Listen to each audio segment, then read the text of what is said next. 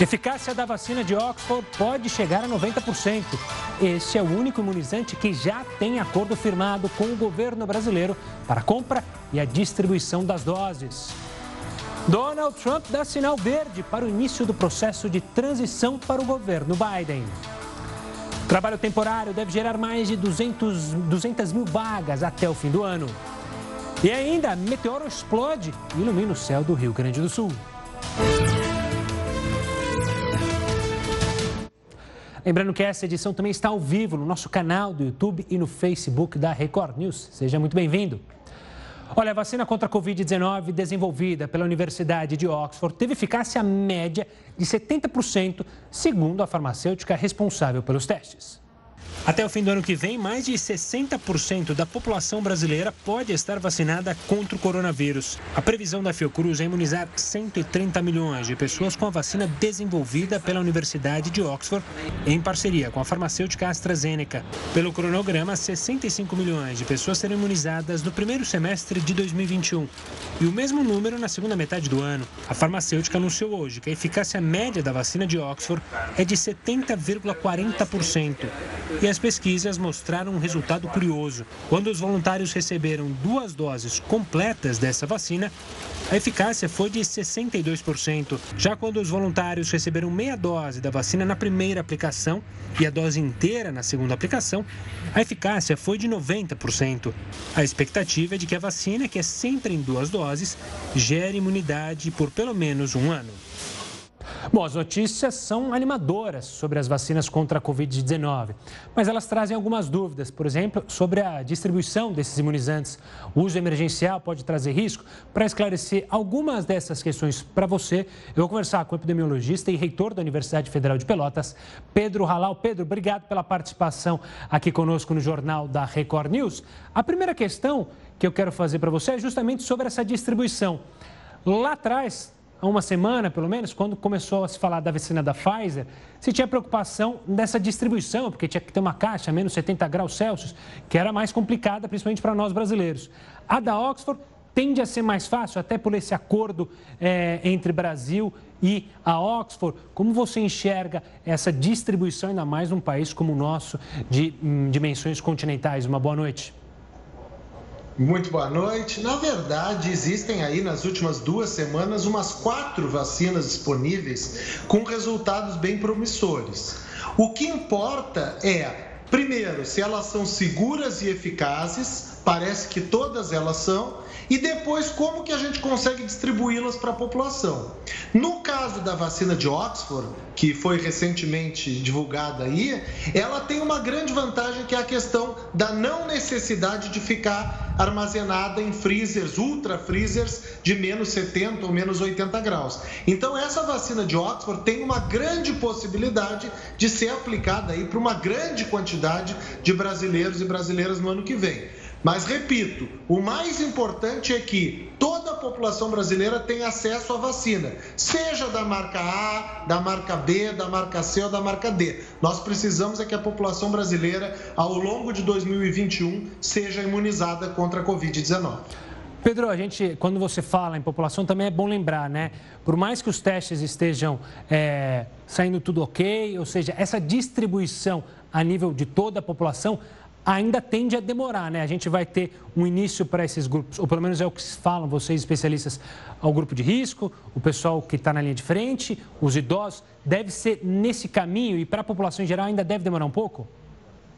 É, o demorar um pouco eu ainda acho que é primeiro semestre de 2021, mas Claro que tem uma diferença. Tem que chegar no, no, interior do país, tem que chegar nas cidades de acesso mais remoto, por exemplo, na região norte, e aí a logística da distribuição passa a ser um ponto central. Nesse momento, nós temos um ministro da Saúde que é especialista em logística. Muitas vezes o ministro foi criticado por não ser da área da saúde, mas sendo um profissional especializado em logística, a gente espera que ele consiga organizar uma força-tarefa para distribuir essas vacinas rapidamente para que cheguem a toda a população, tanto as pessoas que moram nas grandes cidades, na zona urbana, quanto aquelas pessoas que moram nas áreas rurais, nas áreas mais remotas do interior do país. O Pedro vai continuar com a gente, mas antes eu vou chamar uma reportagem justamente ainda ligado às vacinas, porque os Estados Unidos pretendem iniciar essa vacinação contra o coronavírus já no dia 11 de dezembro. A esperança é que o país consiga alcançar a imunidade coletiva em maio do ano que vem. No dia 10 do próximo mês, consultores da agência reguladora do país vão se reunir para decidir a autorização de uso emergencial da vacina desenvolvida pela Pfizer em parceria com a BioNTech. Se ela for aprovada, o plano do governo é enviar as doses para os estados americanos em até 24 horas. Segundo a Pfizer, a vacina demonstrou ser 95% eficaz. A empresa também afirmou que dispõe de doses suficientes para proteger 25 milhões de pessoas até o final do ano. A vacina vai ser distribuída com base na população de cada estado e cada um deles vai decidir quem receberá o imunizante primeiro. Ainda assim, o governo recomenda que profissionais de saúde, trabalhadores da linha de frente e idosos sejam as primeiras pessoas a serem vacinadas. De acordo com as estimativas, cerca de 70% da população precisa ser imunizada para obtenção da imunidade coletiva, meta que o país pode atingir até o mês de maio. Pedro, muitas pessoas ainda ficam assustadas com essa velocidade da vacina. E quando a gente fala em uso emergencial, isso pode trazer algum risco? Tem muitos pais, quem já é, teve filho, que lembra da vacina do rotavírus, que teve uma reação adversa depois de um bom tempo de uso e que depois foi cancelada. Como você analisa isso? Como você pode tranquilizar as pessoas que têm essa preocupação?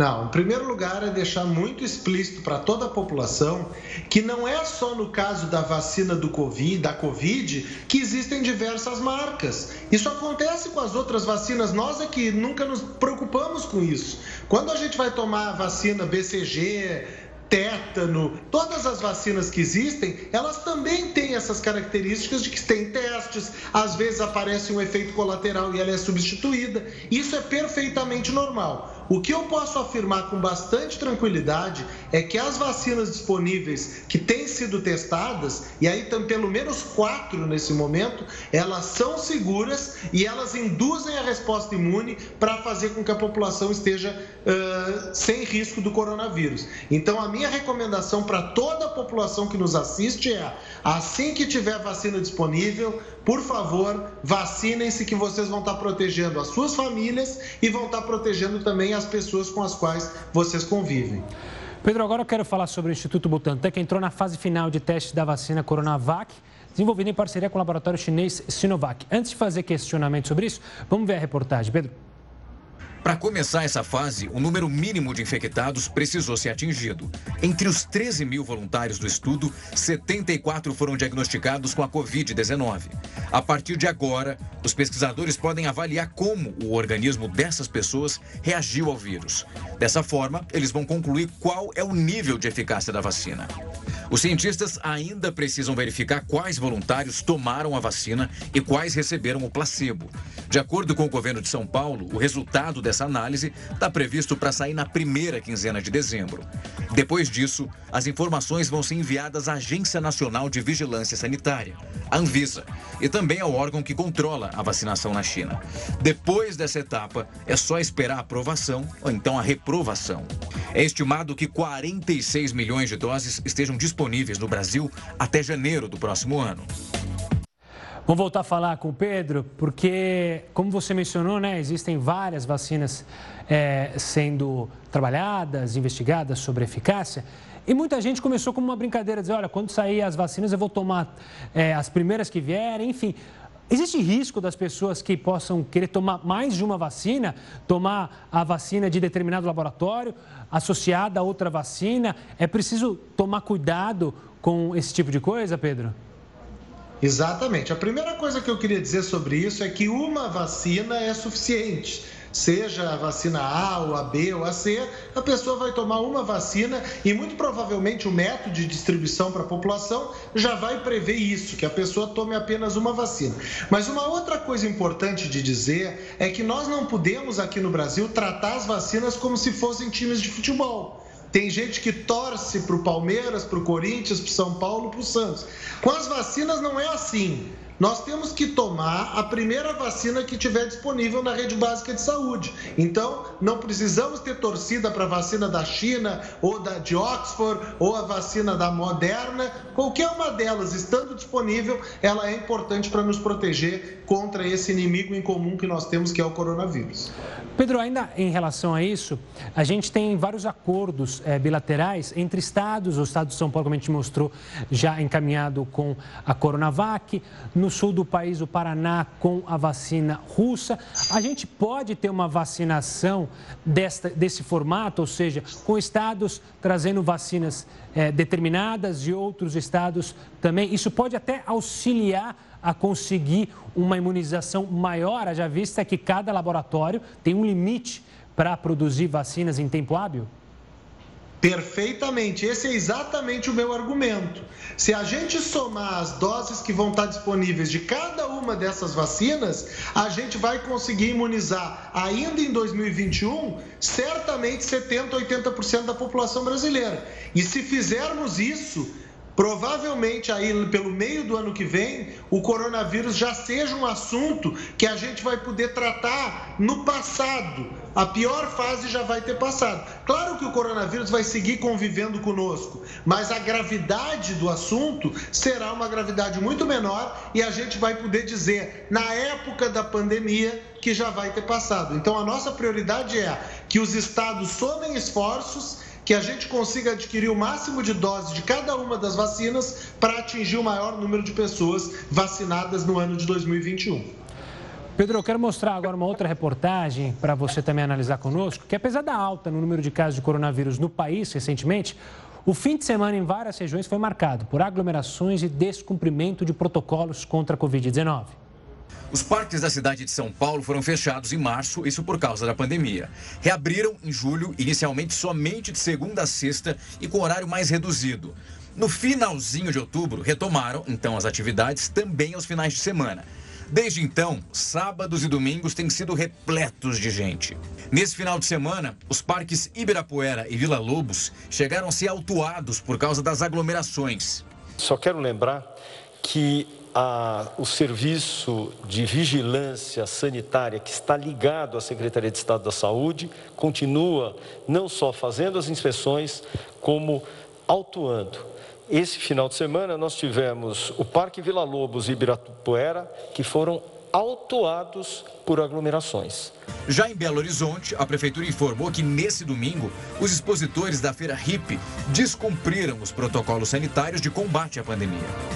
Houve aglomeração na feira inteira. As pessoas andavam bem próximas umas das outras e algumas até sem máscara. No Rio de Janeiro, a situação não foi diferente.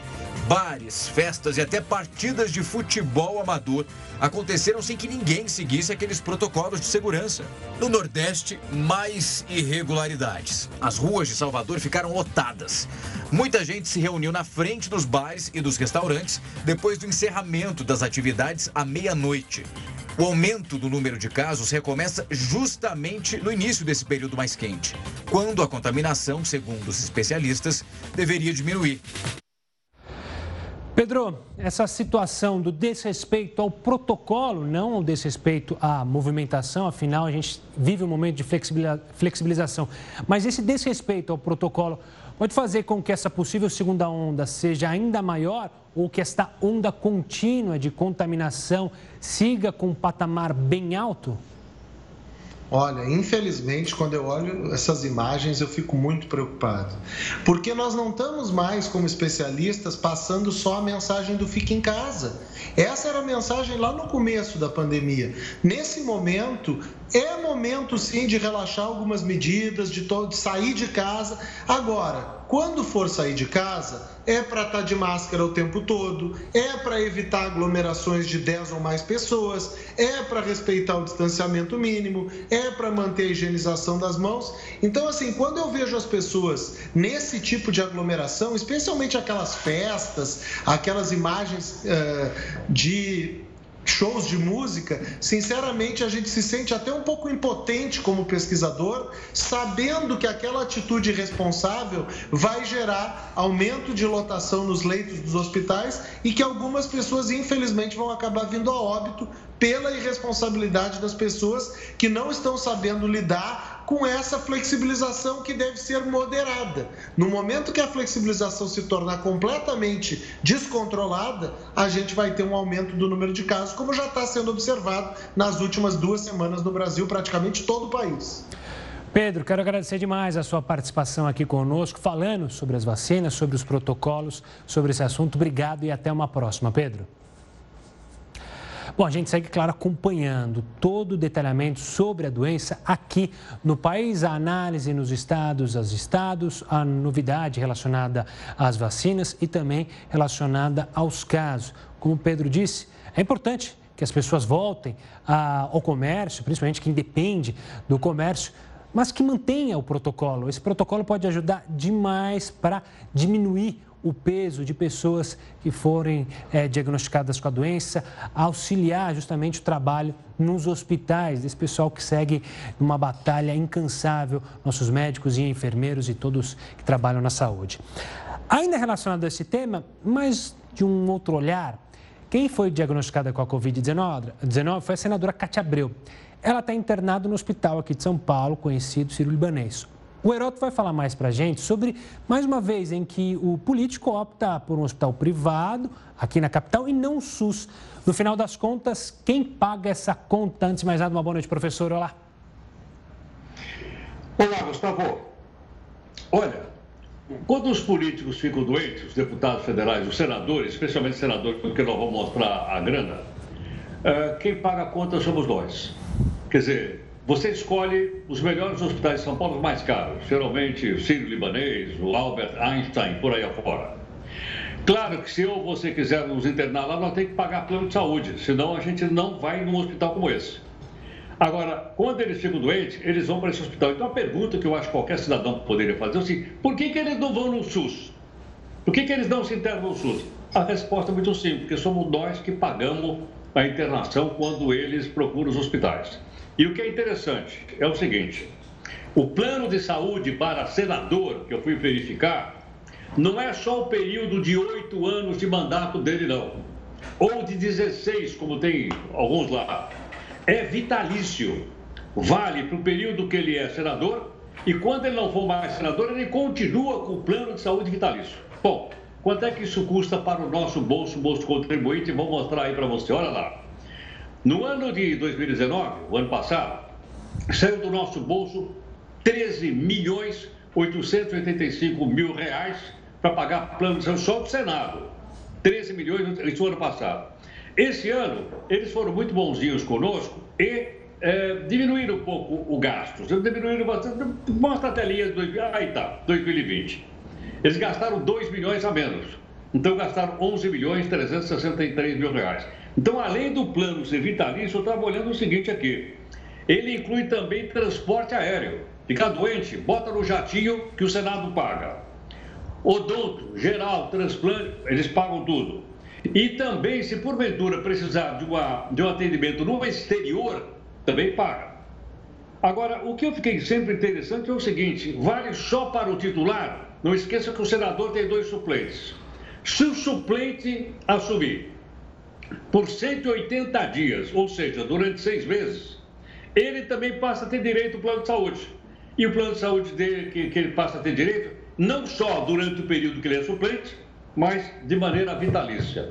Bom, logicamente que toda essa grana é uma situação inacreditável, só a gente olhando isso, chegando a essas conclusões é que a gente olha lá para o impostômetro. Gustavo, a gente tem um impostômetro aí para mostrar quanto é que a gente já arrecadou de grana esse ano ou não? Dá tem sim. Aí tá do seu ladinho na tela, Heroto. Mais de um trilhão, já vamos chegar a quase a dois trilhões de reais. Está vendo aí? Tá, é, eu não estou vendo aqui porque a minha internet está meio danada. Ah, mas, mas tem... quase dois trilhões de reais, por isso que não dá. Por isso que não dá, por isso que a gente paga imposto e as coisas não chegam. Mas eu espero que umas explicações como essa deem condições das pessoas exercerem a sua cidadania. Manda um e-mailzinho lá para o seu senador para ver se a gente muda essa situação aí.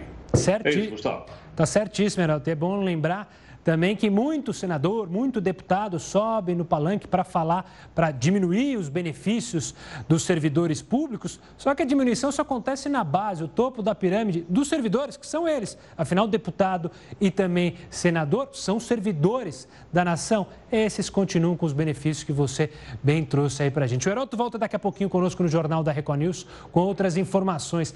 E olha só essa, um meteoro Pois é, iluminou o céu do Rio Grande do Sul nessa madrugada. Olha só as imagens. Você confere os detalhes já no próximo bloco, aqui conosco no Jornal da Record News. Continue com a gente. Estamos de volta e a gente segue para o Rio de Janeiro para falar com o repórter Pedro Paulo Filho, que está ao vivo e tem mais informações sobre aquele caso do contraventor Fernando Inácio, morto em um heliporto lá no Rio Pedro. A polícia já conseguiu identificar todos os envolvidos no caso. Antes de mais nada, uma boa noite. Quase todos, Gustavo. Boa noite para você, boa noite a todos. Olha, três dos quatro suspeitos de envolvimento nesse caso já foram identificados pela divisão de homicídios aqui da capital fluminense. Um deles é o ex-PM Pedro Emanuel Cordeiro, ele que foi expulso da corporação em 2015 depois de assassinar um taxista. Já outro foi identificado como Igor Rodrigues da Cruz, ele que é suspeito de integrar um grupo de matadores de aluguel. E a gente lembra que na semana passada um terceiro suspeito já tinha sido identificado, é o cabo da PM, Rodrigo Silva das Neves, ele que inclusive era aguardado para se entregar ou na divisão de Perdemos o contato com o Pedro, a gente vai tentar restabelecer o contato com o Pedro. Ele contava sobre justamente é, o caso envolvendo esse contraventor morto lá no Rio de Janeiro. Enquanto isso, a gente vai a, até a região central aqui de São Paulo. Fala, ah, não, o Pedro voltou? Pedro está de volta. Pedro, você estava falando, por favor, é, retome as informações, que a gente teve um probleminha aí no sinal. É, e já também já peço para você trazer detalhes sobre o que, que já tem a mais sobre a morte em si. Você falava justamente de que quase todos os envolvidos já foram identificados. Pois é, três dos quatro suspeitos já foram identificados pela divisão de homicídios. Um é Pedro Emanuel Cordeiro, ele é ex-policial militar e ele foi expulso da corporação em 2015, suspeito de assassinar um taxista. O outro é Igor Rodrigues da Cruz. Ele é suspeito de integrar um grupo de matadores de aluguel. E a gente lembra que na semana passada, um terceiro integrante desse grupo já tinha sido identificado, é o cabo Rodrigo Silva das Neves, ele que era aguardado para se entregar ou na sede do batalhão onde é lotado, ou então na sede da divisão de homicídios aqui da capital fluminense, mas não é visto desde o último domingo, quando foi visto retirando pertences do armário dele no alojamento no próprio batalhão onde é lotado. A Polícia Civil identificou esses suspeitos através de imagens de câmeras de segurança do heliporto e depois do trajeto feito pelo carro usado pelos criminosos durante a fuga. Os policiais chegaram até um condomínio em Campo Grande, na zona oeste da cidade, onde mora a namorada de Rodrigo Neves. Dentro do imóvel foram encontrados quatro fuzis. Dois deles, segundo a perícia, foram usados no atentado. A polícia também informou que as imagens de câmeras de segurança mostram a quadrilha circulando normalmente pelo condomínio horas depois do atentado. Todos já tiveram a prisão temporária decretada. Apenas um suspeito não foi identificado. E Gustavo, a polícia também já sabe pelas imagens de câmeras de segurança como tudo foi feito. Os criminosos chegaram ao heliporto cerca de quatro horas antes do atentado. Eles se dirigiram até um terreno que fica ao lado do heliporto, um terreno baldio com uma mata fechada. Se esconderam ali naquela mata, se camuflando e também camuflando as armas. Quando o Fernando Inácio chegou, ele foi e chegou e se dirigiu até o, heli, o, estacionamento do heliporto, acabou sendo atingido a cerca de 5 metros de distância por tiros de fuzil e não resistiu. A polícia também acredita que todos eles tenham uma ligação com Rogério de Andrade, que é sobrinho de Castor de Andrade, um, do, um dos maiores contraventores aqui do estado do Rio de Janeiro. Todos os suspeitos eram frequentadores e amigos de pessoas ligadas à escola de samba Mocidade Independente de Padre Miguel.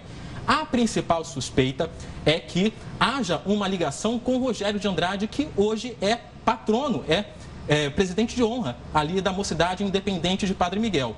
Rogério de Andrade e Fernando Inácio disputavam o domínio dos pontos, o patrimônio deixado por Castor de Andrade. Gustavo. Pedro, obrigado pelas informações. Ele segue acompanhando o caso. Qualquer novidade você vê aqui no Jornal da Record News. O Supremo suspendeu o foro privilegiado estabelecido por constituições estaduais. O Heroto vai explicar para gente essa decisão. Ei, foro, diga lá, professor. Olha, Gustavo, a gente, a gente fica sabendo cada coisa desse país. Se a gente contar para alguém aí fora, vou dizer, não, não é possível, você está mentindo, não é possível. Sinceramente, eu confesso minha ignorância. Eu não sabia que, além do foro privilegiado para os federais, para senador, para ministro, para presidente, para vice-presidente, etc., etc., para governador, que agora existem também foros privilegiados estaduais. E eu vi hoje um gráfico publicado aqui no, acho que foi no consultor jurídico, os estados da Federação Brasileira e o que é que em cada estado quem tem foro privilegiado não tem. Eu fico olhando o seguinte, uh, além dos federais, tem os estaduais, foro privilegiado para defensor público, para delegado, para procurador, até para reitor de universidade tem foro privilegiado. É impressionante. Aí eu achei que estava reduzido só a quatro estados, que eu vi aqui, Pernambuco, Rondônia, Amazônia, Alagoas, não. Depois, o que, que eu vi? Depois eu vi o seguinte, na lista toda, em um ou outro estado tem foro privilegiado. Então, parece o seguinte, né? parece o seguinte, é, nós somos, nós temos dois tipos de cidadãos, os cidadãos de primeira categoria, que somos nós, pagador de imposto, e que não temos foro privilegiado. E os cidadãos de primeira categoria, que são aqueles que têm foro privilegiado ou federal, ou, como descobrimos agora, tem foro também uh, uh, estadual. É verdade que o Supremo, por enquanto, suspendeu, dizendo que isso é inconstitucional. Mas uma questão que eu creio que é fundamental, é importante para nós é o seguinte: a hora que a gente acabar com o foro federal, a gente acabaria também com os estaduais. Onde está o projeto já aprovado no Senado, que acaba com o foro privilegiado e só deixa para o presidente, para o vice-presidente, pouquinha gente para pouquinha gente, muito pouquinha. Muito bem, ele está guardado há 600 dias numa determinada gaveta da Câmara dos Deputados.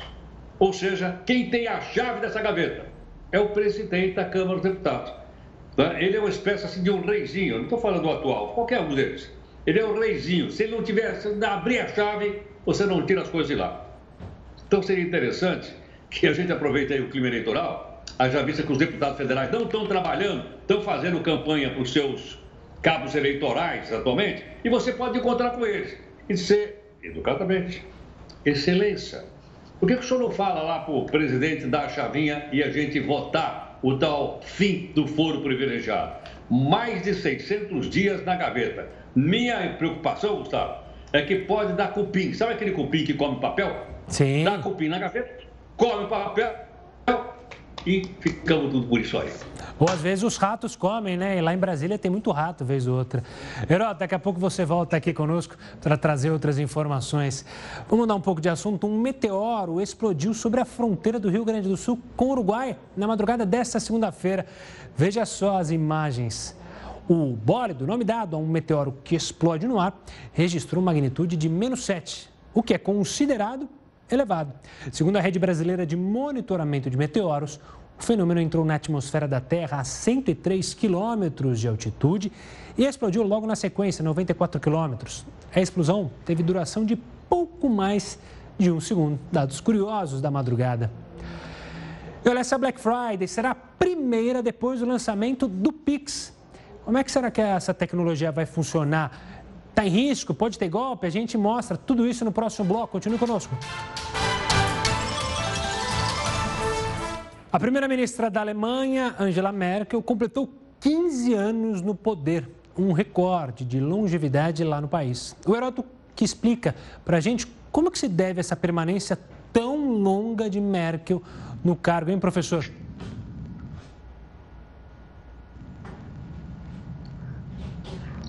Está me ouvindo, professor? Acho que a gente teve um, um, um ruído. É, quer dizer o seguinte. Agora foi. Estamos conectados ou não? Estamos conectados. Havia um ruído aí, mas agora acho que estamos conectados. Pode falar, professor. Tá, é o seguinte, olha. O brasileiro que ficou 15 anos no poder, você sabe qual foi? Getúlio Vargas. E o Getúlio a gente sabe, durante 15 anos, praticamente foram 15 anos de ditadura. Teve 13 anos de ditadura do Vargas. Essa senhora que está aí, é, é ela é primeira-ministra da Alemanha, a, completou agora, hoje, 15 anos. Ela vai ficar 16 anos no poder, essa mulher extraordinária. A maior líder política do século XXI é essa senhora que está aí, Angela Merkel, que é carinhosamente chamada pelo povo alemão de Mutti, que eu acabei de aprender agora, que, que em alemão significa mamãe. O pessoal chama ela de, ela, ela carinhosamente de Mutti, de mamãe. Ela, veja bem, ela é era uma mulher pobre, veio da Alemanha Oriental, que é a parte comunista da Alemanha, foi colocada no poder e foi reeleita já durante quatro períodos. Ou seja, como a, a Alemanha é uma república parlamentar, democrática, parlamentar, ela podia cair a qualquer momento. Mas ela se manteve pela política que ela teve até agora. Nenhuma acusação de corrupção, olha que legal, nunca chamaram. E mais, extremamente eficiente. E outra coisa que eu não sabia a respeito dela. Ela, essa mulher, era uma cientista no Brasil, nós nunca tivemos cientista na presidência da República. Essa senhora é cientista, ela e o marido são cientistas, e ela é especializada em física, imagine só. E uma coisa que eu não acreditei, eu não acreditei, fui olhar lá a foto.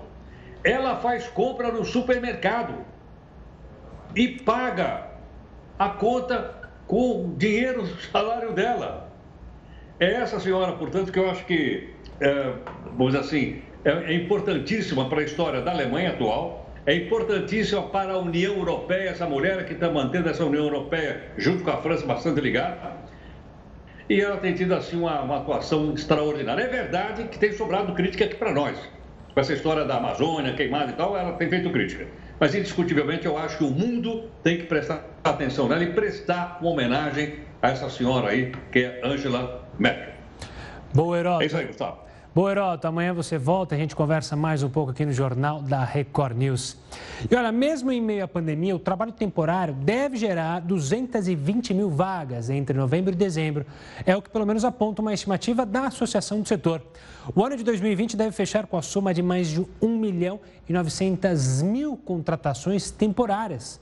Só em setembro e outubro foram geradas mais de 351 mil vagas temporárias. Nesse período, 22% dos trabalhadores contratados foram efetivados. Sempre a esperança de quem consegue essa vaga temporária em transformar em uma efetivação. Isso, claro, também está ligado justamente com o aquecimento da economia. Se a economia reaquecer de fato, aí essas pessoas têm uma chance maior de serem contratadas. Olha, nesta sexta-feira acontece a Black Friday para falar sobre aquecimento do mercado. Dessa vez as pessoas vão poder usar o Pix, sistema de pagamentos instantâneos, para fazer compras. Mas será que o mercado está preparado para isso? Vamos conversar com o Marcelo God, que é especialista em direito empresarial, para atender isso aí. Marcelo, antes de mais nada, obrigado pela participação. Será o primeiro grande teste de fogo para o Pix esse, esse Black Friday? Uma boa noite. Boa noite, muito obrigado. É, com certeza, né? O Pix acabou de, de, de, entrar em funcionamento no dia 16 e vai ser o grande teste de fogo, né? O número de transações deve aumentar. Mas o que a gente não pode esquecer é que as pessoas têm que tomar muito cuidado, muito cuidado mesmo. É isso que eu ia mencionar, Marcelo. Esse cuidado deve ser redobrado porque na Black Friday são já é costume alguns, algumas fraudes, né? principalmente de vendedores que não são grandes players. É, o consumidor deve ficar atento a isso, porque o Pix, diferente do TED, não tem muito espaço para você se arrepender. Né? É, como que você analisa essa situação? Exatamente isso. O problema todo é, quando a gente faz uma compra pela internet, Código de Defesa do Consumidor prevê um direito de arrependimento dentro de sete dias. Né? E se por acaso esse direito não for respeitado, é, o que pode ser feito é utilizar a administradora de cartão de crédito como intermediário para tentar resolver isso. Se for o caso, até é, a administradora realmente não pagar o fornecedor e a pessoa não vai ter que desembolsar esse dinheiro. O problema todo é que, na ausência de uma administradora de cartão de crédito, o consumidor vai se encontrar numa situação muito fragilizada. Né? E a gente não pode esquecer que a transação feita via Pix, uma vez feita, ela muito dificilmente vai poder ser desfeita. Aliás, a regra do Pix é que não pode ser. Vai ter que entrar com um processo, um negócio muito longo, só que se for uma pessoa muito mal intencionada, ela vai preparar um site fraudulento em que o dinheiro da pessoa vai ser enviado para lá e nenhum produto vai ser enviado de volta. Então tem que tomar muito cuidado mesmo, porque não existe administradora de cartão de crédito que vai poder intermediar um eventual problema aí. Ou seja, fica uma medida de precaução usar o Pix talvez nas compras presenciais e na internet ainda aguardar um pouco para usar, desde que, é, digamos, não seja um site tão grande, uma empresa já conhecida? É mais ou menos por aí, Marcelo? Exatamente. Uma empresa de reputação não tão boa, ou pelo menos não tão conhecida, a gente tem que tomar muito cuidado. Se for presencial, é, não pode esquecer que a, utilização do Pix equivale a uma transferência via cartão de débito, ou seja, acontece instantaneamente. Né? É, e, logicamente, se eu tenho um produto na minha mão, eu olho aquele produto, escolho e faço a compra na hora, eu não tenho direito de arrependimento. Agora, na internet tem por motivos óbvios, porque às vezes eu compro uma camisa que não serve, ou a qualidade se diz ser uma e depois ela não acaba não sendo a qualidade que, que se fez a propaganda, né? Então a internet tem essa, essa assimetria de informação e que a administradora de cartão de crédito ajuda a mediar isso. Agora, logicamente, na conta, compra presencial, é, a pessoa pode fazer tranquilamente, só que ela tem que entender que ela não vai conseguir é, reaver o seu dinheiro de volta. Alguns bancos já estão se preparando aí para cometimento de fraude, de, de, de uh, destinatários de dinheiro que podem estar cometendo fraude. Então, os bancos já estão atentos para isso. Se perceberem que tem fraude de um lado, eles vão segurar as operações é, para aqueles destinatários. Tá? Mas ainda assim, é um sistema novo, as pessoas têm que tomar um pouco de cuidado. O Pix é seguro, mas é, na, na, na, corrente, o elo mais fraco acaba sendo a, a força que a corrente tem. Se o, o, usuário ele realmente for a pessoa mais fraca, então ele pode acabar sofrendo algum tipo de fraude aí. Tem que tomar bastante cuidado. Marcelo, obrigado pelo alerta, obrigado pela conversa. Até uma próxima. E você aí de casa, lembre-se, há inúmeros instrumentos para você ver sobre a veracidade de um site, a confiabilidade. Só você entrar em qualquer site de busca e buscar, então, é, sobre a a veracidade desse site, se ele é confiável, se ele não é. Então faça isso antes de fazer qualquer tipo de compra. Falando dos Estados Unidos, Donald Trump deu sinal verde para o início da transição para o governo de Joe Biden. É isso mesmo? A gente te explica no próximo bloco. Continue conosco. E olha só, nos Estados Unidos, a agência americana responsável pela transição de governo iniciou formalmente o processo após a administradora Emily Murphy enviar uma carta sinalizando que assinará formalmente a vitória de Joe Biden nas eleições de 3 de novembro.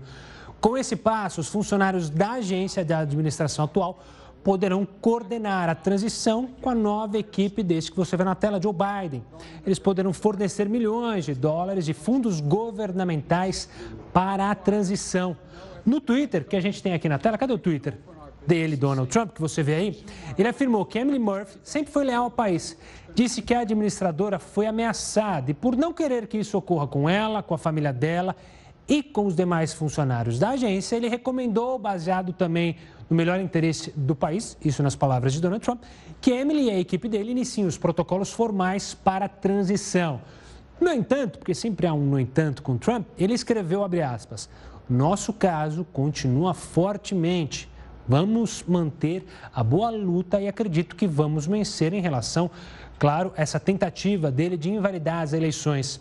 A decisão de Trump, de Emily, acontece no mesmo dia em que Michigan certificou a vitória de Biden no estado. Com essa vitória, a democrata conquistou, então, 16 delegados no colégio eleitoral de maneira oficial. Na sexta-feira, a Geórgia também já havia declarado Biden vencedor no estado. E a Pensilvânia deve caminhar na mesma direção em breve.